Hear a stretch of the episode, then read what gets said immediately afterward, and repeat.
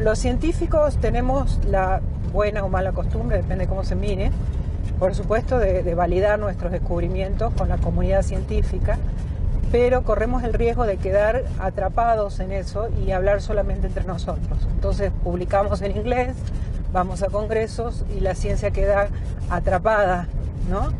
Eh, este, esta etapa de producción de conocimiento es súper importante, pero no menos importante es la otra etapa, que es cuando ese conocimiento se divulga, que los niños en la escuela hoy estudian el origen de la vida con los estromatolitos de la puna argentina que hemos reportado hace 13 años. Eso es divulgar.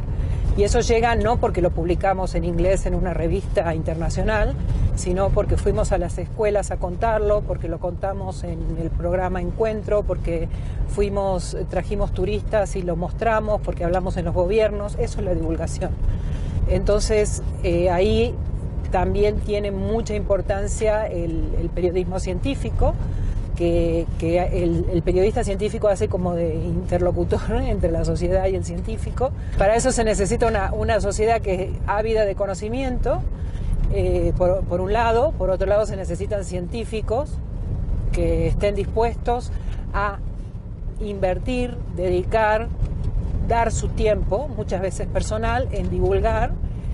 Y por otro lado se necesitan periodistas científicos que sepan interpretar y que sepan divulgar también el conocimiento científico. Estas, estas tres patas de la divulgación científica es esencial y sirve para cambiar la sociedad, sirve para poner en valor algo como lo que estoy contando y cuando la sociedad lo sabe ya es más fácil preservarlo.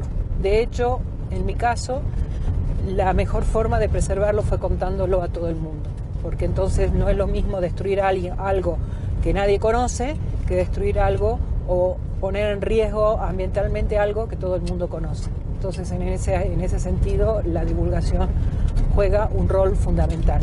Porque de nada sirve que yo tenga una publicación en Nature si después, por desconocimiento, viene una topadora y rompe todo lo que, lo que hemos visto hoy y porque el hombre de la topadora no tenía por qué saber que eso era un microbialito. ¿sí? Entonces, eso es directamente responsabilidad del científico.